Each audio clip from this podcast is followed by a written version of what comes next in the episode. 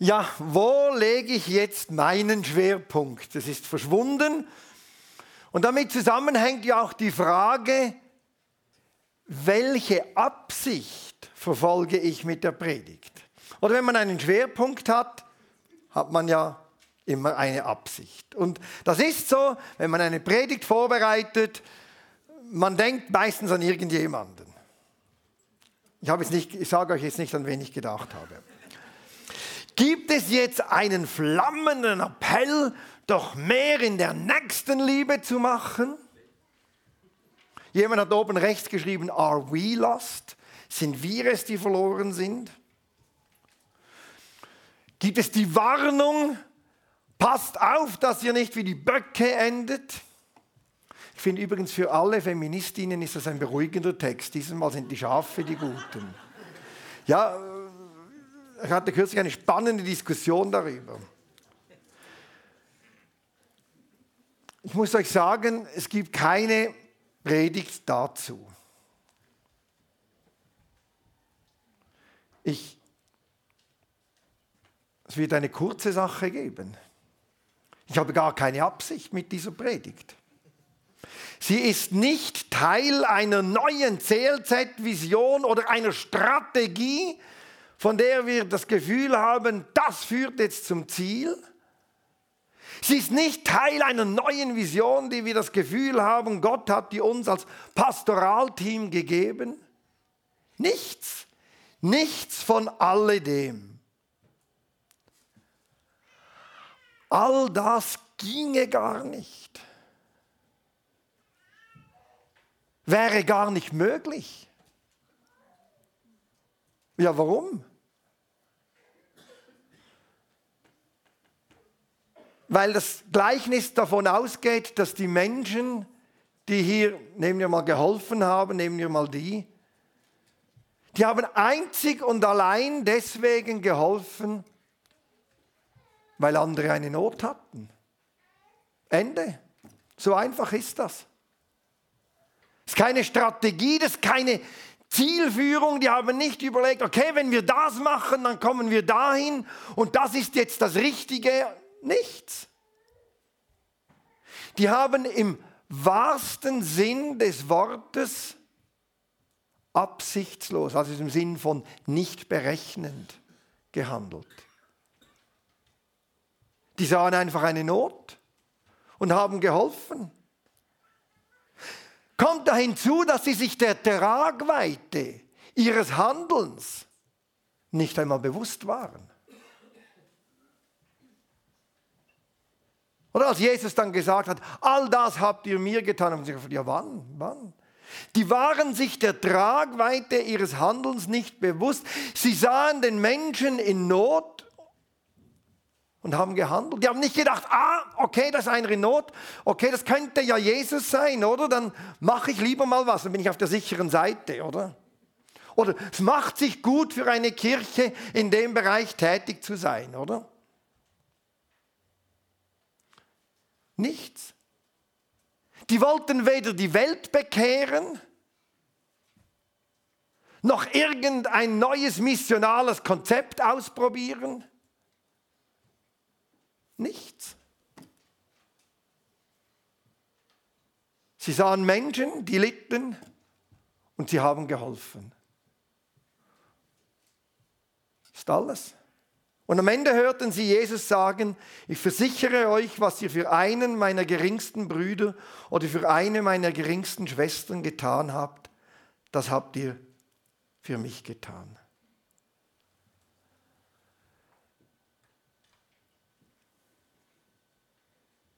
Auf einer Ebene als Pastor entlastet mich dieses Gleichnis ungemein. Wir brauchen keine Strategie, keine Supervision. Wir brauchen keine neuen Konzepte oder perfekte Gottesdienste. Brauchen wir nicht. Manchmal, wenn ich so rumhöre, habe ich das Gefühl, ist alles nur noch eine Frage der Strategie, oder? Nein, noch größere Visionen. Meistens meint man ein größeres Gebäude. Und das ist doch eigentlich recht banal. Nichts brauchen wir nicht. Es reicht, wenn wir die Not der Menschen um uns herum sehen. Manchmal fragen sie, ja, was ist eure Vision? Was, sind, was ist euer Leitbild? Weiß auch nicht. Es reicht, wenn wir die Not der Menschen sehen. Und dann entlastet dieses Gleichnis all jene, denen es manchmal auch wie mir geht. Wir sehnen uns nach einer Gottesbegegnung und spüren so wenig. Ja, im Moment spüren wir vielleicht mehr Verunsicherung und Angst oder nach Corona jetzt noch das. Es reicht, wenn wir uns der Not der Menschen zuwenden und nicht einmal merken, dass wir dabei Gott begegnet sind. Es reicht. Es reicht. Wir brauchen da nicht irgendwelche ekstatischen Flashs. Reicht. Die wussten ja nicht einmal, dass sie Jesus begegnet sind. Sie waren eben unberechnet, es war unberechnet. Aber es reicht. Braucht nicht mehr. Es reicht, wenn wir uns einem Menschen zuwenden. Es ist wie in dieser Geschichte, die viele kennen von Leo Tolstoi, vom Schuhmacher Martin, der die Verheißung erhalten hat, dass an Weihnachten Jesus zu ihm kommt. Und am Abend war er frustriert, dass er nicht kam. Und im Traum hat er ihm dann gesagt, ich bin den ganzen Tag zu dir gekommen. Ich war immer da. Ich bin dieser Mensch gewesen, dem du da geholfen hast. Ich bin diese Frau gewesen, ich bin diese Kinder gewesen. Und es ist wie dieser Gefangene, der in einem sibirischen Flüchtlingslager geschrieben hat, ich suchte Gott und er entzog sich mir. Ich suchte meine Seele und ich fand sie nicht. Ich suchte meinen Bruder und ich fand alle drei. Ich fand alle drei. Manchmal beschäftige ich mich so mit mir, mich selber finden, wer bin ich. Da muss man sich immer wieder neu erfinden, das ist auch anstrengend. Und dann Gott suchen, ich weiß es ja manchmal selber nicht. Und dann reicht es, sich dem Menschen zuzuwenden und nicht einmal zu wissen, dass es Gott ist. Und weil die Absichtslosigkeit im Sinn von nicht berechnend sein im Zentrum von diesem Text steht, sage ich jetzt auch nichts mehr dazu. Ich lese ihn einfach noch einmal vor, den ganzen langen Text. Und dann wird uns Edith Eberhard eine Geschichte erzählen, die so banal und absichtslos begonnen hat. Und manchmal oder meistens merkt man, wenn man es überhaupt merkt, erst viel später, was daraus wird. Ich lese den ganzen Text. Wenn der Menschensohn in seiner Herrlichkeit kommt, begleitet von allen Engeln, dann wird er auf seinem Herrscherthron Platz nehmen. Alle Völker der Erde werden vor ihm versammelt werden. Und er wird die Menschen in zwei Gruppen teilen, so wie ein Hirt die Schafe von den Böcken trennt. Die Schafe wird er auf seine rechte Seite stellen und die Böcke auf seine linke.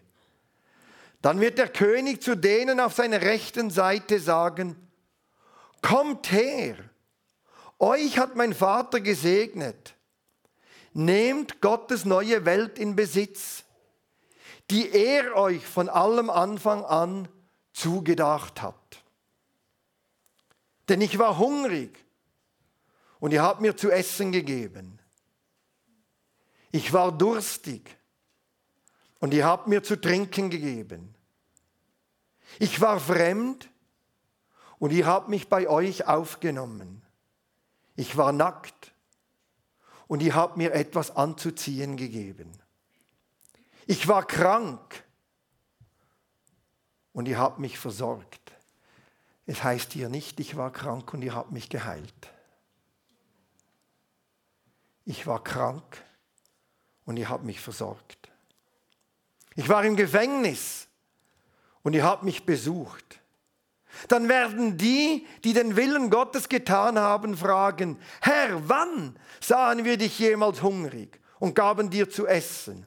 Oder durstig und gaben dir zu trinken? Wann kamst du als Fremder zu uns und wir nahmen dich auf? Oder nackt und wir gaben dir etwas anzuziehen? Wann warst du krank oder im Gefängnis? Und wir besuchten dich. Dann wird der König antworten, ich versichere euch, was ihr für einen meiner geringsten Brüder oder für eine meiner geringsten Schwestern getan habt, das habt ihr für mich getan. Dann wird der König zu denen auf seiner linken Seite sagen, geh mir aus den Augen, Gott hat euch verflucht. Fort mit euch in das ewige Feuer, das für den Teufel und seine Engel vorbereitet ist. Denn ich war hungrig, aber ihr habt mir nichts zu essen gegeben. Ich war durstig, aber ihr habt mir nichts zu trinken gegeben.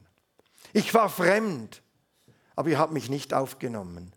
Ich war nackt, aber ihr habt mir nichts anzuziehen gegeben. Ich war krank und im Gefängnis, aber ihr habt mich nicht, ihr habt euch nicht um mich gekümmert. Dann werden sie fragen, Herr, Wann sahen wir dich jemals hungrig oder durstig?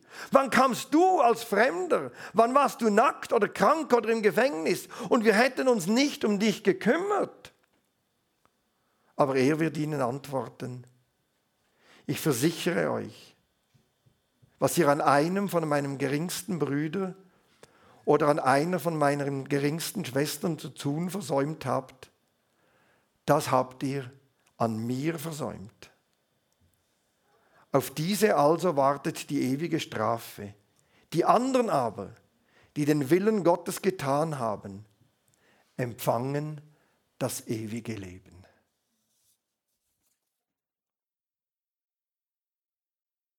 Ja, ich probiere mal das zu erzählen, was ich eben gerne erzählen möchte.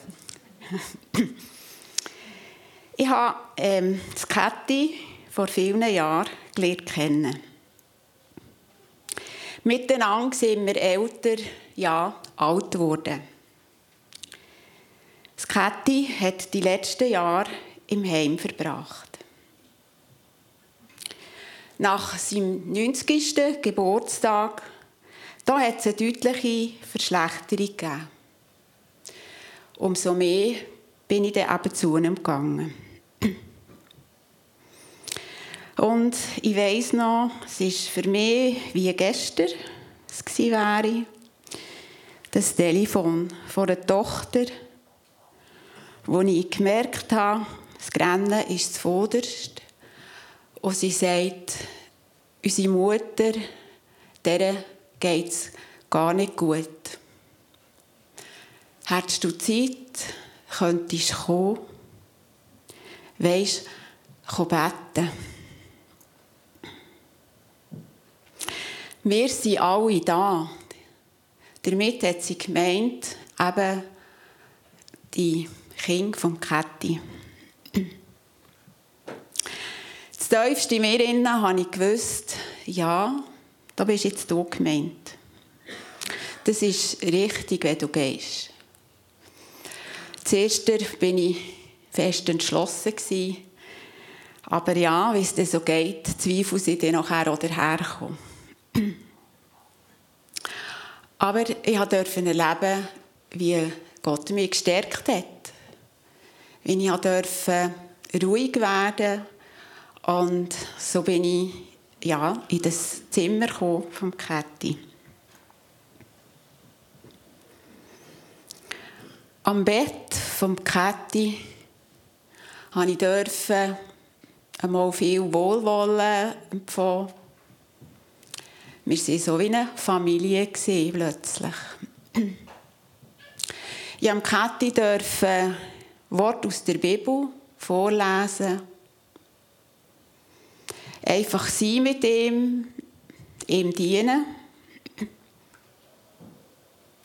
Einfach für sie da zu sein. Und ganz schön war, wo wir zusammen können, so unser Vater beten. Damit meine ich einfach Töchter oder Sohn vom Kätti. So sind wir um das Bett und haben miteinander eben können beten. Ich kann euch sagen, so einen heiligen Moment, das kann man fast nicht beschreiben. Ich kann es nur erleben. Es war so speziell.